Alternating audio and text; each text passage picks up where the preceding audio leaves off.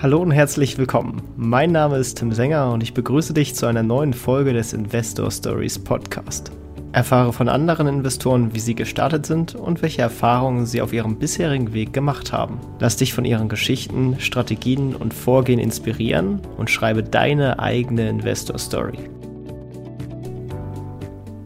Bevor es losgeht, einmal ein kleiner redaktioneller Hinweis von mir. Dieses Interview ist gesponsert von Ride Capital. Das hat aber natürlich keinen Einfluss auf unsere Fragen. Wir sind genauso investigativ und transparent wie immer und stellen alle Fragen und ja, versuchen euch den größten Mehrwert zu bieten. Und äh, deswegen wünsche ich euch jetzt viel Spaß mit dem Interview. Hallo und herzlich willkommen zum Investor Stories Podcast. Heute eine sehr, wie ich finde, spannende Folge, weil es doch ein Thema ist, was viele interessiert, aber doch so ein bisschen äh, ja nicht nicht ganz so transparent ist und äh, für viele erstmal ein bisschen weiter weg erscheint, und zwar das Thema vermögensverwaltende GmbH. Und äh, dabei habe ich einen Spezialisten, und zwar den Felix Schulte von Right Capital. Willkommen im Podcast. Hallo Tim. Ja, äh, du bist tief in diesem Thema drin, weil ihr habt nämlich gegründet dazu und, und, und macht so ein bisschen Service-Dienstleistung. Was genau ihr anbietet, ähm, da kommen wir jetzt quasi gleich noch drauf zu. Aber vielleicht starten wir erstmal mit einer kleinen Vorstellungsrunde. Äh, wer bist du? Was hast du so gemacht? Und äh, wie bist du gerade unterwegs? Ja, das ist eigentlich schon der Einstieg. Ich habe ähm, hab im Sauerland mal ein Abi gemacht, habe dann in äh, Wittenherdecke studiert und habe mich dann 2008 selbstständig gemacht und habe damals Michi Brehm kennengelernt, einer der Gründer von StudiVZ. Und der Michi hat damals gesagt, Felix, wenn du ein Startup gründest, dann mach das nicht privat, dann äh, gründe erst eine GmbH als Holding und äh, häng da drunter dein Startup. Das habe ich gemacht, also A, die Struktur aufgesetzt, zweitens habe ich auch das Startup gemacht. Ähm, aus dem ersten Startup wurde nichts, aber daraus ist ein zweites entstanden äh, Newstore und ich habe dann Newstore 2015 verkauft mit äh, 180 Mitarbeitern und habe mich dann richtig gefreut, weil dadurch, dass ich meine Anteile nicht privat hielt, sondern eben über meine vermögensverwaltende GmbH, habe ich nur 1,5 Prozent Steuern bezahlt, statt sonst 28 Prozent. Das fand ich sehr gut. Seitdem bin ich echt überzeugt von dem Konzept. Dann habe ich ähm, habe ich, äh, äh, hab ich angefangen, in einem Immobilien-Private-Equity-Fonds zu arbeiten. Da waren wir so 12, 13 Leute, äh, 1,7 Milliarden Assets under Management und immer wenn so ein Objekt gekauft wurde, musste man es auch strukturieren. Also hat das in der Regel auch in eine GmbH gelegt. Steuern waren ein großes Thema. Und dann habe ich 2017 meine Mitgründerin Christine kennengelernt bei Ride. Und dann haben wir Immobilienprojekte gemacht, wo wir einfach Investoren in eine GmbH, mit einer GmbH gebündelt haben und haben dann in Berlin ein Objekt gekauft. Und da habe ich dann den Leuten erzählt, hey, mach das doch nicht privat, nutzt doch eine GmbH, das ist steuerlich viel, viel besser. Ja, und das war doof, dass ich denen das gesagt habe, denn die wollten dann auch alle wissen, wie das geht und haben mich dann ganz viele Sachen gefragt. Hast du mal einen Steuerberater? Wo kriege ich ein Depot? Wie funktioniert das mit dem Gesellschafterdarlehen und so weiter? Und dann war ich richtig frustriert, weil ich habe irgendwie acht GmbHs per WhatsApp-Support so mit zwei Daumen gegründet. Und dann habe ich irgendwann zu Christine gesagt, pass auf, es gibt jetzt zwei Möglichkeiten. Entweder sagen wir allen, sie sollen sich zum Teufel scheren oder wir bauen jetzt ein Produkt raus. Dann haben wir ein Produkt gebaut, das haben wir im September 2020 gelauncht äh, und haben jetzt heute über 1200 Kunden, die mit uns GmbHs gegründet haben und über diese GmbHs Vermögen anlegen. Ja, und so kommt man dazu. ja, das ist auch schon eine ganze Menge an Kunden dann. Also da, da scheint ja auch ordentlich Nachfrage für das Produkt da zu sein. Vielleicht erstmal zum Einstieg, magst du mal erklären, was ist denn eigentlich so eine vermögensverwaltende GmbH? Was unterscheidet die von der normalen GmbH und äh, was sind da so die Eigenschaften von, von sowas? Also es gibt diese ganzen Begriffe Vermögensverwaltende GmbH, Sparschwein GmbH, Trader GmbH sind alles nur umgangssprachliche Begriffe. In erster Linie sind das einfach GmbHs, wo man privates Vermögen einlegt und wo man sich einfach entschieden hat, hey, ich möchte jetzt nicht meine, äh, meine, ähm, meine ganzen Assets im Privatvermögen halten, sondern im Betriebsvermögen. Diese vermögensverwaltenden GmbHs haben dann kein operatives Geschäft und werden in der Regel von Einzelpersonen oder Paaren gegründet. Und warum macht man das? Eigentlich aus zwei Gründen. zum einen kann man privat keine Kosten geltend machen, wenn man investiert. Also wenn ich in Aktien und andere Wertpapiere investiere, habe ich ja nur diesen Sparer-Pauschbetrag mit 801 Euro. Und das Doofe dabei ist, dass wenn ich wirklich richtig investiere, dann nutze ich vielleicht eine, eine Trading-Software wie TradingView, ich abonniere mir vielleicht einen Börsenbrief, ich nutze Leverage-Zinsen, ich mache eine Fortbildung, all solche Sachen. Das kann ich alles nicht absetzen. Ja, es ist dann wirklich so, ich besitze, äh, muss ich ja alles privat von versteuertem Geld zahlen. Genauso viele Sachen, die ich nutze, Handy, Internet, Laptop, Firmenwagen, ist halt alles sonst auch nicht absetzbar. Wenn ich über eine Kapitalgesellschaft investiere, ist das absetzbar. Und das hat eben einen riesen, das macht einen riesen Unterschied in der, äh, in der Steuerlast. Denn privat zahle ich meine Steuern auf Einkommen. Also ihr kennt das, von der Dividende wird sofort die Quellensteuer abgezogen. Die GmbH oder andere Kapitalgesellschaften zahlen eben die Steuer auf den Gewinn, der am Ende übrig bleibt. So, und das ist, das ist erstmal ein Rieseneffekt. Und der zweite Effekt ist, dass ich einfach günstigere Steuersätze habe.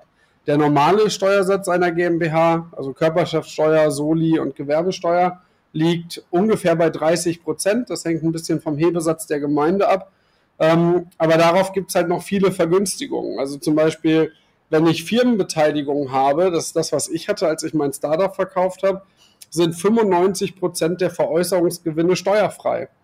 Das heißt, wenn du jetzt deine Firma für eine Million verkaufst, werden, 50, äh, werden 5 Prozent davon, also 50.000 Euro angesetzt und die werden mit 30 Prozent besteuert. Das heißt, und da kommt man im Prinzip auf 1,5 Prozent Steuerlast. Das äh, gleiche gibt natürlich auch bei Aktien, ja, weil eine Aktie ist auch nur eine Beteiligung einer anderen Kapitalgesellschaft. Ähm, daher super Tool. Ja, also die GmbH ist wirklich ein super Tool, wenn ich eine operative Firma habe, die ich mal verkaufen will oder wenn ich eben Aktien handle. Dann großer Punkt bei Immobilien. Immobilien sind sonst, äh, unterliegen sonst der Einkommensteuer. Das sind ja in Deutschland bis zu 47 Prozent. Die GmbH wenn die Einnahmen aus Vermietung und Verpachtung hat, kann sich unter bestimmten Umständen von der Gewerbesteuer befreien lassen und dann zahle ich auf Immobilien 15,8 Prozent Steuern. Ja, also gut ein Drittel. Das ist, äh, das ist auch richtig gut.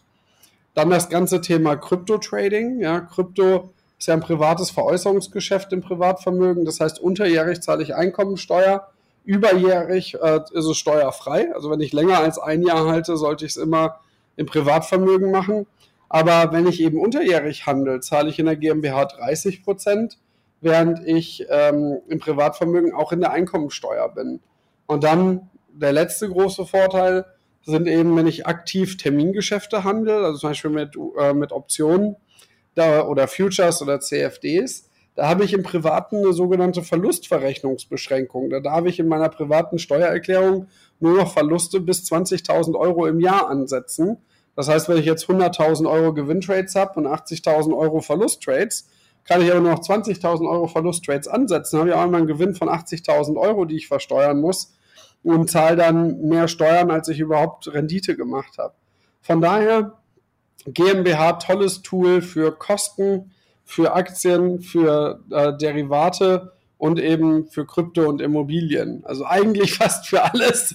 Deswegen nennen wir uns ja auch Vermögensverwalten, ne? weil man da theoretisch das ganze Vermögen theoretisch reinbringen kann.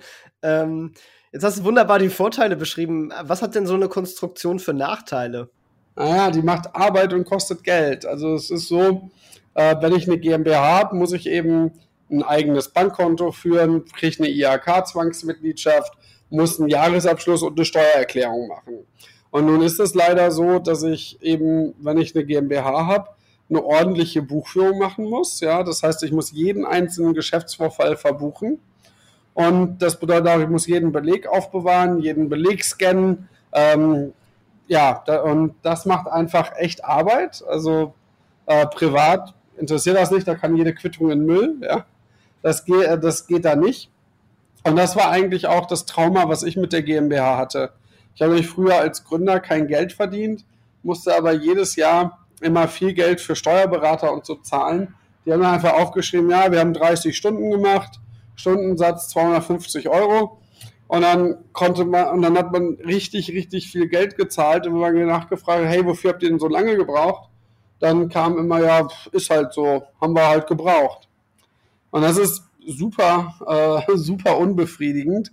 Und als Christine und ich dann überlegt haben, was wollen wir eigentlich, war uns klar, ähm, wir wollen das eben als massentaugliches Produkt machen und günstiger und einfacher machen. Also zum Beispiel von uns kriegst du alle Vertragstemplates, ja, für ein Gesellschafterdarlehen, Geschäftsführeranstellungsvertrag und so weiter.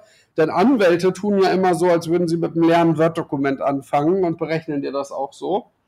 Gleichzeitig haben wir gesagt, das muss komplett digital laufen. Mein alter Steuerberater hat mir teilweise äh, Ausdrucken und Abheften von Belegen als äh, Stunden aufgeschrieben. Also haben wir gesagt, bei uns wird das alles komplett digital. Die Mandanten tauschen mit den Steuerberatern alles über eine Online-Plattform aus. Es wird kein Papier geben in keiner Richtung. Und eine Sache, die wir entwickelt haben, die wirklich äh, richtig entscheidend war, ist, wir haben eine automatisierte Wertpapierverbuchung entwickelt und sowas gab es nicht. Das bedeutet, wir lesen Wertpapierdepots aus, alle Transaktionen und generieren dann vollautomatisch über unsere Software die Buchungssätze. Und damit muss man eben nicht mehr ganz viele PDF-Belege äh, der Bank abtippen und in die Buchhaltung bringen, sondern man lädt einfach, man lädt einfach unsere CSV runter und der Steuerberater lädt die hoch und dann ist so ein Jahresabschluss in zehn Minuten gemacht. Und dadurch konnten wir die Kosten wirklich stark senken. Und jetzt kostet so eine GmbH mit unserer Lösung ungefähr drei bis dreieinhalbtausend Euro im Jahr. Und das bedeutet auch, dass die sich ungefähr lohnt, wenn du mehr als 100.000 Euro für wenigstens zehn Jahre anlegen willst. Ja, das, äh, und früher brauchtest du einfach deutlich mehr Vermögen, damit das Sinn macht.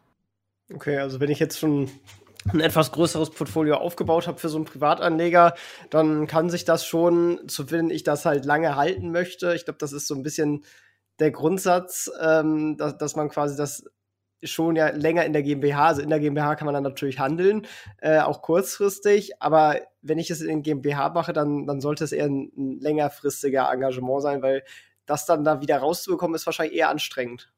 Ja, das heißt anstrengend, aber es ist natürlich so, ähm, du hast ja so einen Zinseszinseffekt. Also es ist im Prinzip ganz einfach. Du spar, durch eine GmbH sparst du Steuern und das, was du an Steuern sparst, solltest du reinvestieren. Und dann, äh, und dann compoundet das ja und wird immer mehr, diese berühmte Zinseszins-Exponentialkurve. Wenn du natürlich immer alles sofort wieder rausnimmst, baust du auch kein Vermögen auf.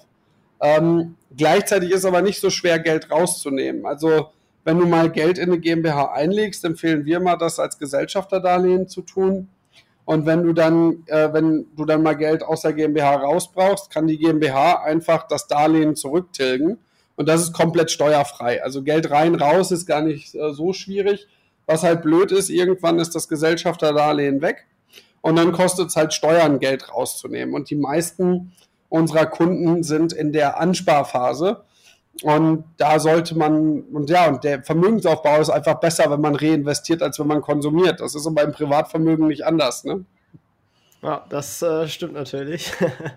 ähm, was sind denn das für Packages am Ende, die ihr da anbietet? Sind das unterschiedliche Funktionen oder ist das so ein Full-Service-Angebot, was ihr gibt? Also vielleicht magst du uns mal so ein bisschen durch eure Produkte führen.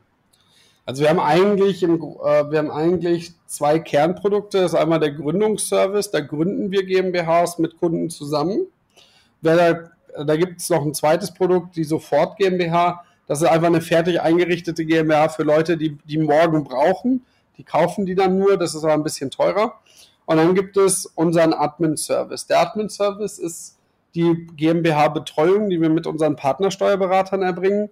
Und die ist, dieser Admin-Service ist modular aufgebaut. Also zum Beispiel, wenn du angestellt bist bei der GmbH, brauchst du eine Lohnabrechnung, aber die meisten unserer Kunden beziehen gar kein Gehalt aus der GmbH, weil sie eben an, in der Ansparphase und Reinvestitionsphase sind und noch nicht in der Kon äh, Konsumphase. Ähm, das ist eben, ja, und das ist, und dann manche haben die Wertpapierverbuchung, andere haben, brauchen das nicht, weil die haben nur eine Immobilie in der Gesellschaft. Ähm, von daher hat das so viele Bestandteile, ist aber ein Service, nämlich der Admin-Service als Betreuung. Dazu bieten wir noch ein paar weitere Sachen ein. Ähm, wir bieten kostenloses Bankkonto für die vermögensverwaltende GmbH, was nochmal die Kosten drückt. Ähm, wir haben eine Community mittlerweile mit von über 1000 Gründern von vermögensverwaltenden GmbHs, die sich austauschen. Und wir vermitteln äh, geschlo einen geschlossenen Venture Capital Fonds, wo wir unsere Kunden bündeln und eben auch in sogenannte Alternative Investments investieren. Also kann ich sogar über euch auch an Assetklassen rankommen, als ich als sonst als Privatanleger mit, äh, ohne dass ich jetzt eine Million investieren kann, in so einen einzelnen Fonds sonst nicht so rankommen würde. Ja, genau. Also wir bündeln die Kunden, damit man eben, äh, damit man eben auch auf solche, an solche Produkte kommt. Ich persönlich glaube sehr daran, dass Private Equity und Venture Capital auch, äh, auch zu einer guten Asset Allocation gehören. Die haben traditionell ja auch den S&P 500 outperformed.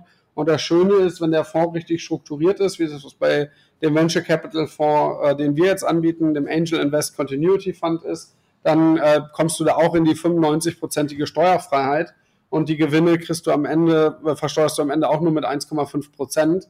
Und das finde ich einfach extrem attraktiv. Und gerade jetzt ist eine gute Zeit, in Startups zu investieren, weil ja die Bewertungen runtergegangen sind. Das heißt, man kann jetzt auch wieder gut einsteigen. Wenn ich jetzt schon eine GmbH habe, also jetzt die nicht über euch gegründet haben lasse, sondern ich habe auch irgendwann mal ein Unternehmen zum Beispiel aufgebaut und verkauft und äh, habe dann so ein bisschen Aktien angelegt und merkt, boah, die Buchhaltung ist ja echt ganz schön anstrengend, kann ich die dann auch bei euch einbringen und quasi mir dann einfach euren Service halt quasi dann auf diese bestehende GmbH draufschalten? Ja, also ungefähr ein Drittel der Kunden, die wir haben, haben ihre GmbHs entweder selbst gegründet oder haben schon alte Bestands-GmbHs. Und die betreuen wir genauso gerne wie solche, die wir selber gründen. Okay, ja. Was wird denn da quasi unterstützt? Also kann ich mit jedem äh, Broker, den ich so als Privatanleger kenne, dann auch handeln oder braucht man da einen speziellen Broker und funktionieren all diese Broker auch mit eurer automatischen Buchhaltung? Also grundsätzlich ist es so, dass viele Broker gar keine Firmendepots anbieten. Also wenn man sich jetzt äh, zwei große Neo-Broker anguckt, also Scalable und Trade Republic, die bieten überhaupt keine Firmendepots an. Ähm, das würde die auch noch recht teuer. Ähm, dann ist natürlich die andere Frage, welche Broker haben wir angebunden?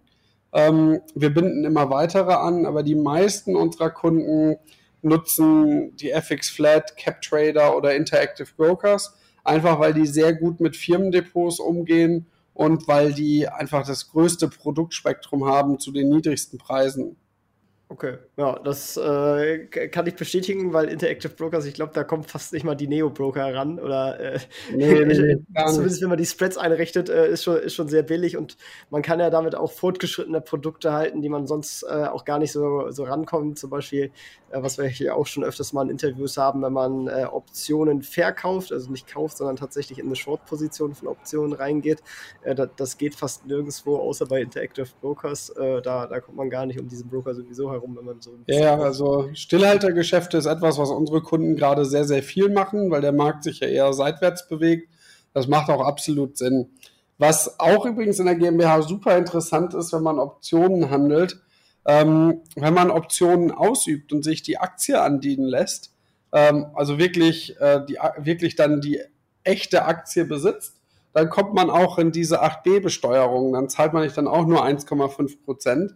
Das heißt, sobald du eine GmbH hast, möchtest du Optionen ausüben und nicht mehr einfach nur äh, in Cash setteln. Ah, interessant. Okay, das, das wusste ich auch noch nicht. Äh, auch ein, auch ein spannender Punkt. Also, ich, also auf jeden Fall, man, man kann steuerlich da, da viel rausholen. Äh, um jetzt noch mal so, so, so, so ein bisschen zu, zu den Voraussetzungen zu kommen. Äh, und, und damit, wir haben es schon leicht angeschnitten, das Thema, oder du eben, äh, so Rechte und Pflichten als Gesellschafter und als Geschäftsführer. Also äh, jede GmbH braucht einen Geschäftsführer. Das ist man dann in der Regel selber, wenn man das als Einzelperson wahrscheinlich aufsetzt. Ähm, was gibt es da zu beachten? Du hast eben schon Lohnabrechnung äh, angesprochen. Das muss man dann aber nicht machen, wenn man sich noch nichts auszahlt, oder? Ja, also erstmal, erstmal Gesellschafter kann jeder werden. Ja, das ist, äh, da gibt es keine Barriere. Man muss eben nur das Stammkapital einzahlen. Das ist die einzige Pflicht, die man als Gesellschafter hat. Und die Rechte, die man hat, sind eben Informationsrechte, Stimmrechte und eben die Gewinnrechte. Also auf Gesellschafterebene sehr, sehr einfach.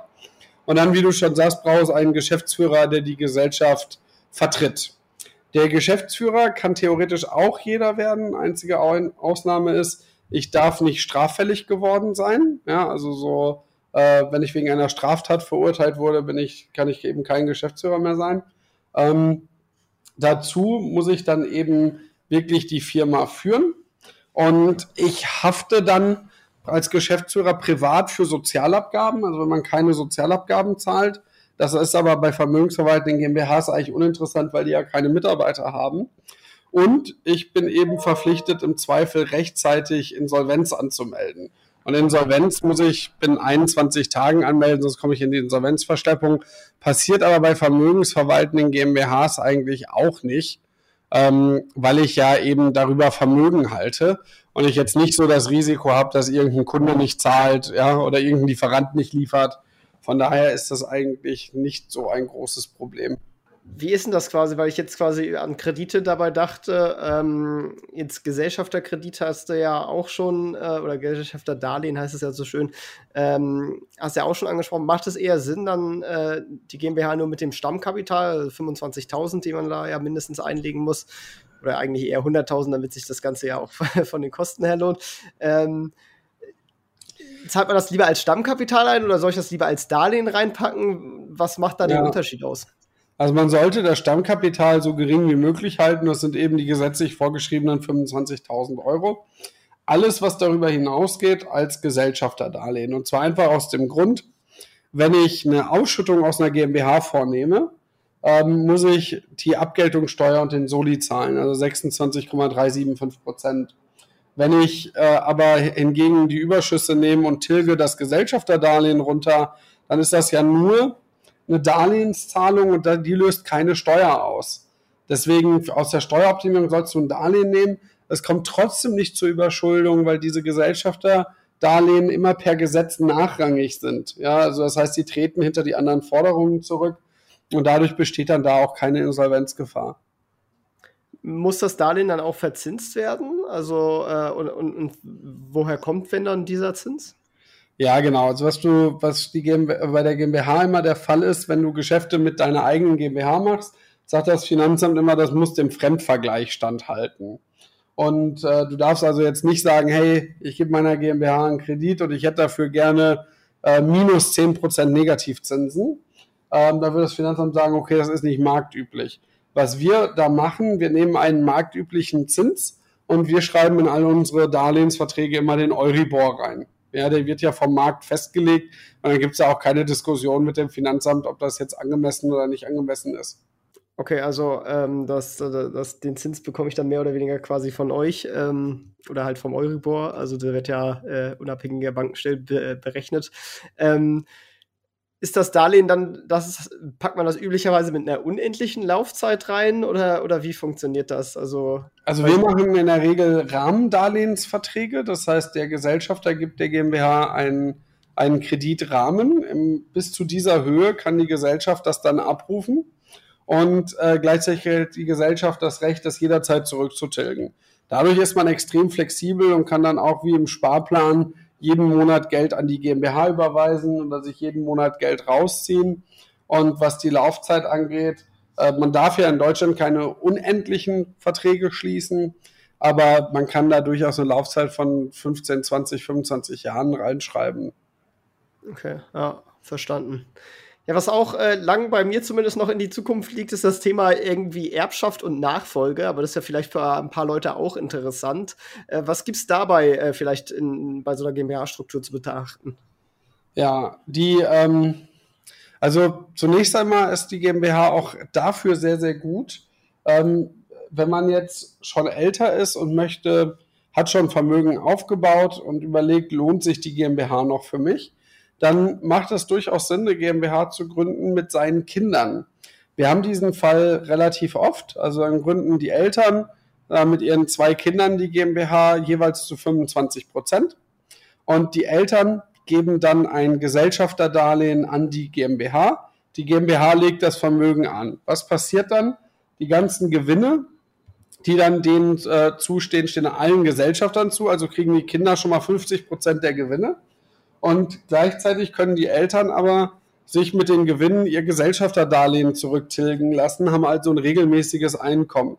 Und wenn es dann 20 Jahre später zu einem Erbfall kommt, können die Kinder, äh, erben die Kinder die äh, GmbH-Anteile der Eltern und dann sind sozusagen 50 Prozent weniger Gewinne angefallen, weil die Kinder ja schon mit 50 Prozent beteiligt waren.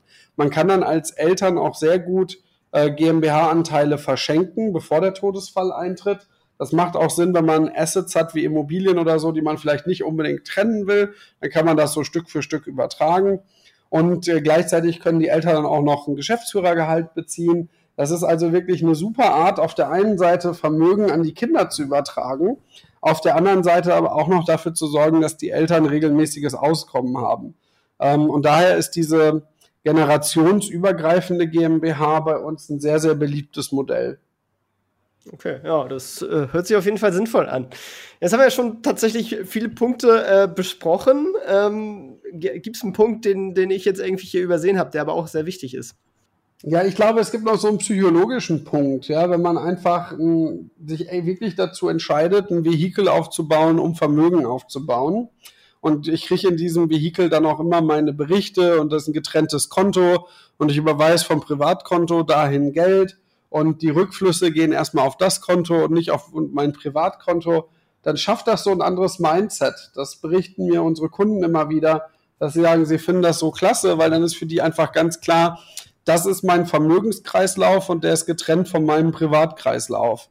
Und ähm, ich nehme das selber auch so wahr. Das ist ein anderes, ist äh, einfach, du weißt ja, viel Gel Geldanlage ist ja auch viel psychisch. Und ich finde, es macht einen riesen Unterschied, wenn man einfach weiß, das ist das Vehikel, wo ich Vermögen aufbaue, was ich mal meine Kinder übertrage, wo alles reinkommt. Ähm, ja, das äh, das, äh, wer es mal erlebt hat, merkt, dass das einfach ein gutes Konzept ist.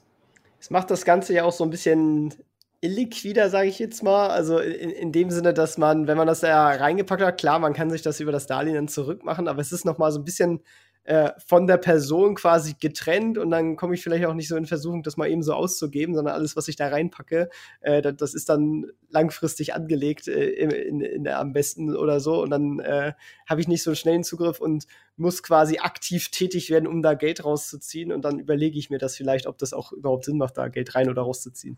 Ja, absolut, genauso. Sehr schön. Ja, dann äh, vielen Dank auf jeden Fall für den Einblick. Äh, waren wirklich spannende Punkte dabei. Ähm, wenn ihr mehr zu dem Thema wissen wollt, dann schaut auf jeden Fall äh, bei äh, Ride Capital vorbei. Äh, und falls euch das äh, interessiert, dann äh, könnt ihr ja da auch gerne Kontakt aufnehmen. Link findet ihr natürlich in den Show Notes. Ähm, und unter Investor Stories, also investor-stories.de slash Ride Capital zusammengeschrieben. Ähm, genau. Vielen Dank, dass du dabei warst. Ja, danke dir, dass ich dabei sein durfte, Tim. Ja, dann äh, viel äh, Erfolg noch mit eurem Startup. Also ich äh, verfolge eure Geschichte auf jeden Fall und äh, freue mich dann auf den Moment, wo ich dann auch meine vermögensverwaltende GmbH endlich aufsetzen kann und es sich für mich lohnt. Melde dich ähm, gerne, wir helfen dabei. sehr schön, sehr schön. Ja, dann äh, vielen Dank und ciao, ciao. Ciao, mach's gut das war's auch schon wieder mit dieser Podcast-Folge. Ich danke dir ganz herzlich fürs Zuhören. Wenn dir der Podcast gefallen hat, würde ich mich sehr freuen, wenn du ihn mit einer Bewertung auf iTunes unterstützt. Außerdem möchte ich dich gerne dazu einladen, der Investor Stories Community auf Facebook beizutreten. Hier hast du einen Austausch mit Gleichgesinnten und professionellen Investoren, die selber ihren Weg in die Freiheit der Finanzen gegangen sind und von ihnen kannst du lernen oder auch selber andere Leute bereichern und zudem ist dort Feedback zum Podcast immer willkommen. Um ganz schnell dorthin zu gelangen, kannst du auch einfach investor-stories.de slash community eingeben. Ich freue mich, wenn du auch beim nächsten Mal wieder dabei bist. In diesem Sinne, alles Gute, dein Tim.